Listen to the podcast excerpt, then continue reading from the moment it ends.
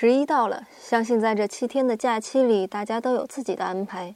有些可能打算从自己活腻的地方到别人活腻的地方去换一下心情，陶冶陶冶情操；有些可能哪儿都不想去，只想待在家里看看电视、打打游戏、陪陪家人、逗逗孩子。可能还会有些可爱的人儿，因为之前拖延的工作太多，或是心中那个坚定的信念，不得不继续勇往直前。